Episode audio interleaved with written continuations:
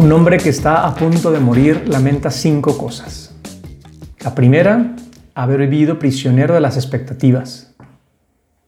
La segunda será haber trabajado demasiado.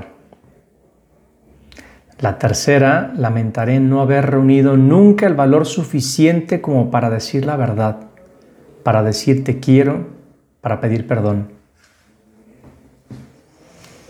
Y hoy hablaremos de esta cuarta, Cuarta cosa por la que se lamenta una persona que está viendo la vida desde el último momento de su, de su existencia. Luego, lamentaré no haber pasado bastante tiempo con las personas a las que amaba.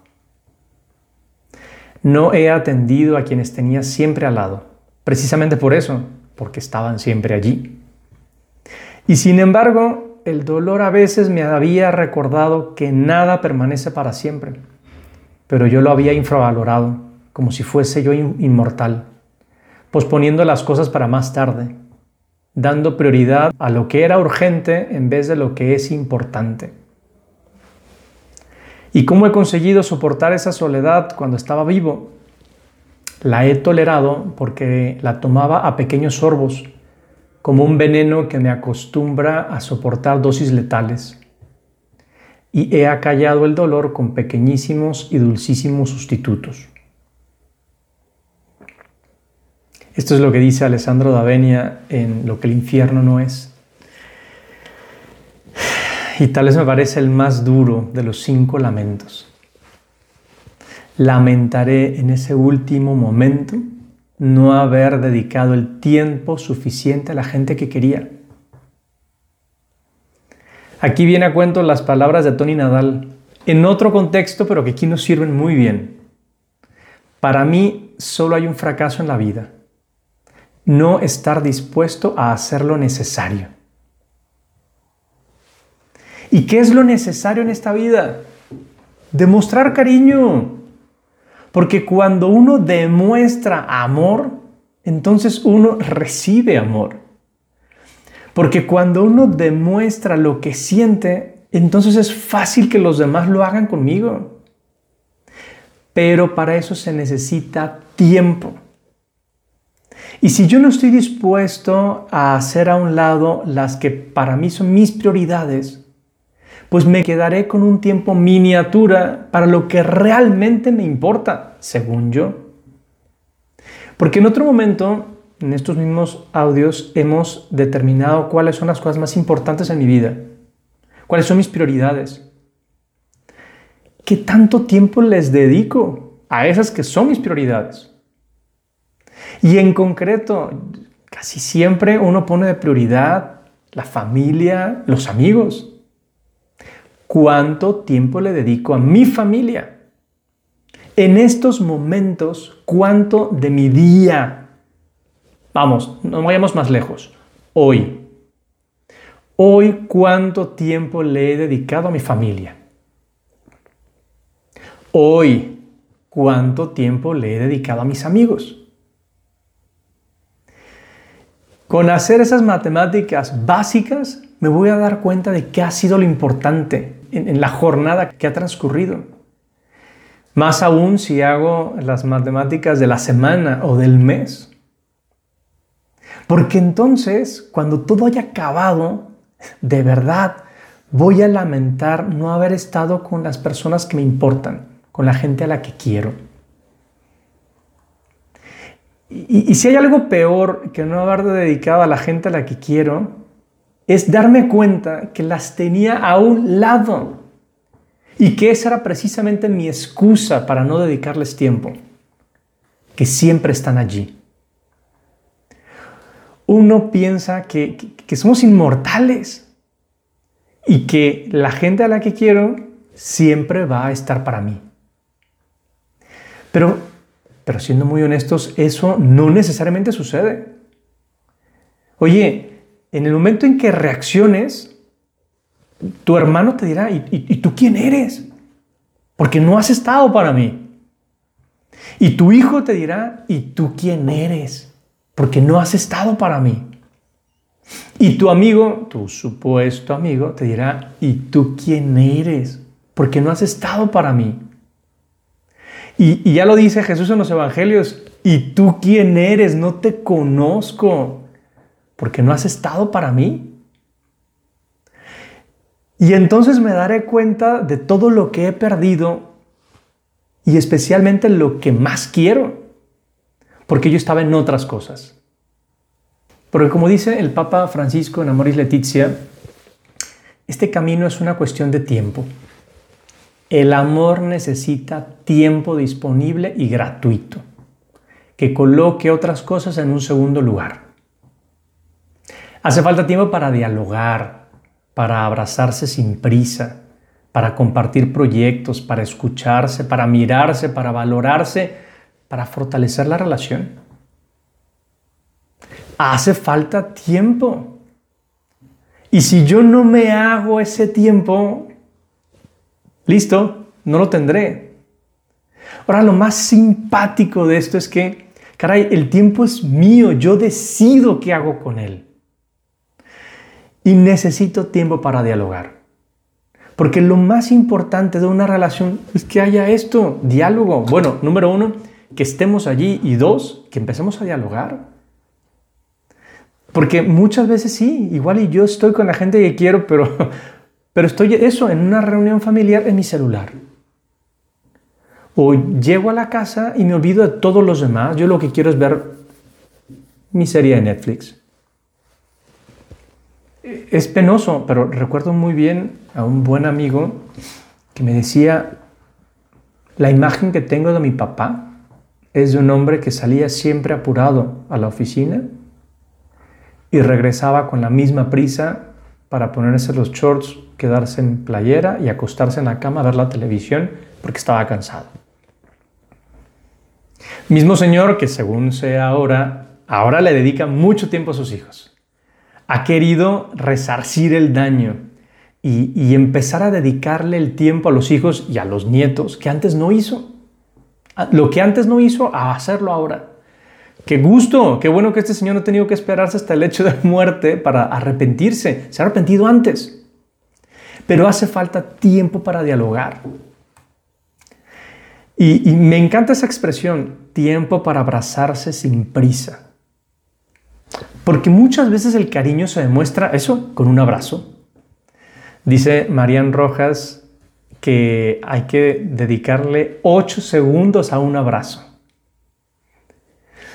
Y 8 segundos, ella lo explica desde el lado psiquiátrico, porque así es como se puede compartir la oxitocina, que es esa hormona que, que ayuda a la cercanía. 8 segundos de abrazo. ¿Cómo son los abrazos que tú das? A la gente que quieres. A los demás da igual, dos palmaditas, paz, paz y listo. Pero a la gente que quieres. Es que esto cambia todo, ¿eh? Cambia todo. Creo que tengo muy pocas virtudes. Una de ellas es saber abrazar. A la gente hay que darle un abrazo de veras. Hay que demostrar cariño y a veces esa cercanía física.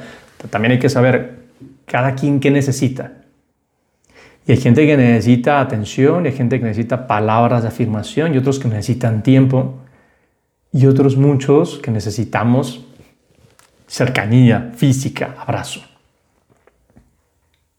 Porque, como bien dice María Judith Turriaga, amar es querer pasárselo bien y estar dispuesto a pasárselo mal. Y, y explica, por eso los griegos representan el amor como un angelito que flecha, que hace daño. Una flecha que al entrar desgarra y no sale sin dolor. El amor duele, el amor implica sacrificio. Y lo primero que debe sacrificar es mi tiempo, si es que me importa. Si me importan esas personas, sacrifico mi tiempo. Después yo, Primero, primero la gente que me importa. Porque, porque sí me doy cuenta de que algo estoy haciendo mal. Y, a veces me duele y, y tengo algún propósito de mejora, pero luego me planteo que no pasa nada. No, a ver, ya, ya, estoy exagerando. Estoy exagerando e infravaloro ese pequeño dolor que empieza a, surgirme que me trata, está tratando de hacerme reaccionar. Me creo inmortal, creo que no va a pasar nada, que, que siempre tendré a la gente que quiero. Y se me olvida que lo importante es el hoy. El ayer ya no existe. El mañana no ha llegado. Lo que yo haya hecho en el pasado está muy bien y pudo haber servido mucho.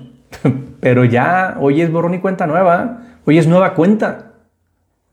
Y lo que yo pueda hacer mañana, pues qué maravilla que yo haga planes para estar con mi gente mm, mañana, el fin de semana, el próximo mes, a final de año. Eso está padrísimo. Pero, ¿y si no llega ese mañana? Porque nadie me lo asegura. Qué pena, nadie me lo asegura. Y es que tantas veces he pospuesto las cosas importantes para mañana, dando prioridad a lo urgente. Urgente. Mira, urgente es el cariño. Eso es lo que me mantiene vivo. Urgente. Urgente tiene que ser dedicarle tiempo a lo importante. Porque ¿Qué hace importante algo? En el principito aparece. Es el tiempo que has dedicado a tu rosa lo que la hace tan importante. Parafraseando a San José María Escribá, el que no dedica tiempo a lo que cree importante, termina haciendo importante a lo que le dedica tiempo. Y tú dices que lo importante es tu familia. ¿Cuánto tiempo le dedicas? No, no, no. Me parece que probablemente lo más importante para ti sea tu trabajo, sean tus hobbies, sean tus diversiones, porque eso es a lo que le dedicas tiempo. Y, es que lo más curioso es que, ¿cómo, ¿cómo no me he dado cuenta? ¿Cómo no me he dado cuenta de que estoy perdiendo el tiempo? ¿Cómo he soportado ir perdiendo todo lo que me parecía importante? Y es que poco a poco nos vamos acostumbrando a lo malo. Primero son pretextos, porque ni yo mismo me las creo. Yo creo que recordarás, y si no, busca aquel audio de la diferencia entre el pretexto, la excusa y las razones. Primero los pretextos. Esto es mentira. Y yo me hago la idea de que no, es que necesito dedicarle más tiempo a mi trabajo es que tengo que dedicarme tiempo a mí, nadie da lo que no tiene. Y entonces me busco un pretexto que solo me lo creo yo. Con el paso del tiempo son excusas, mitad verdad, mi verdad y mitad mentira. Y ahora, en este momento, yo lo que tengo son razones sin razón. Mis nuevas razones. Porque no, pues claro, es que evidentemente hay que dedicarle tiempo a lo importante, pero lo importante no es lo que yo había determinado lo que era lo más valioso para mí. Y me la he creído. Y entonces me he acostumbrado a no dedicarle los momentos que necesitan lo que realmente era más valioso para mí. Es como cuando uno se va quedando dormido. Primero lentamente y uno cabecea y de repente de golpe. Así, así me sucede. Primero lentamente, creyéndome mis mentiras de que estoy dedicando el tiempo a lo que ahorita necesito dedicarle. Esta expresión la he escuchado de bastantes compas. No, no, es que ahorita lo que necesito es trabajar. No, no, es que ahorita lo que necesito es mi desarrollo personal. Cabrón, te estás perdiendo lo más importante. Es el tiempo necesario para tu familia, para tus hijos, para tus amigos. Y no quiere decir que deje de lado lo otro, sino que determine qué va primero. Y, pero luego empezamos a buscarnos, como ya digo, excusas. Claro, es que él no me busca. No sé, hablando de mi hermano, de mi amigo. ¿Y a quién le importa? ¿Soy yo el que necesita esa cercanía? O lo que quiero es que, me diga que sí. Si a mí me importa, yo soy el que busca. Es que va a pensar que soy un arrastrado. que cheque su madre. Aquí lo importante es que yo tengo esa necesidad de mostrar cariño. Porque luego soy incapaz de hacer una llamada telefónica. Ya le mandé un WhatsApp. ¡Qué bueno! Y, y la verdad es que todas las redes sociales son muy útiles porque sí cierto, mantienen el contacto. Pero hay contactos que no se mantienen por texto y que requieren de la cercanía física, presencial. Porque si no, entonces voy buscando sustitutos. Y entonces le dedico más tiempo a mis diversiones, al gimnasio, a mis hobbies. Y todo esto es pensar en mí mismo. Tiempo para mí mismo. Me lo merezco. Pero lo que es peor, ¿eh? luego también me busco otras, ¿eh? no sé, dedicarle tiempo a causas sociales, dedicarle tiempo a la política, a los migrantes, a una labor social. Y estoy pensando en los externos. Y estoy haciendo mucho bien. Pero tendría que pensar primero en los cercanos, en los internos. Porque entonces me olvido que, como dice Kierkegaard, la felicidad es una puerta que se abre siempre hacia los demás, no hacia mí mismo. Y tal vez me olvido de que los demás primero son los más cercanos. Bien, es duro, ¿eh? Es duro darse cuenta de que no estoy empleando el tiempo en lo que realmente más valoro. Por eso te propongo este reto para esta semana. Definidas las prioridades de tu vida, qué es lo más importante en estos momentos para ti, haz un ejercicio de un día o de una semana, pero casi cronometrado. ¿Cuánto tiempo le dedicas a cada una de esas cosas? Y al sacar la cuenta, Revisa si ese es el orden que tú habías definido. Hay una trampa aquí, ¿eh? Seguramente eh, lo que más tiempo tendrá será dormir y trabajar, y no necesariamente lo más necesario, o al menos lo que yo más valoro. Aquí lo importante es el tiempo de calidad. ¿Cuánto tiempo de atención le dedico a las cosas importantes? Primero saque esa cuenta y entonces haz el match. ¿Es así? ¿Eso es lo que tú quieres para tu vida? Finalizo con dos frases unidas. La primera de Jean de la Bougère, la segunda de Kevin Kelly. La generosidad no consiste en dar mucho, sino en dar tiempo. Sé muy generoso. Nadie en su lecho de muerte se ha arrepentido de haber dado mucho.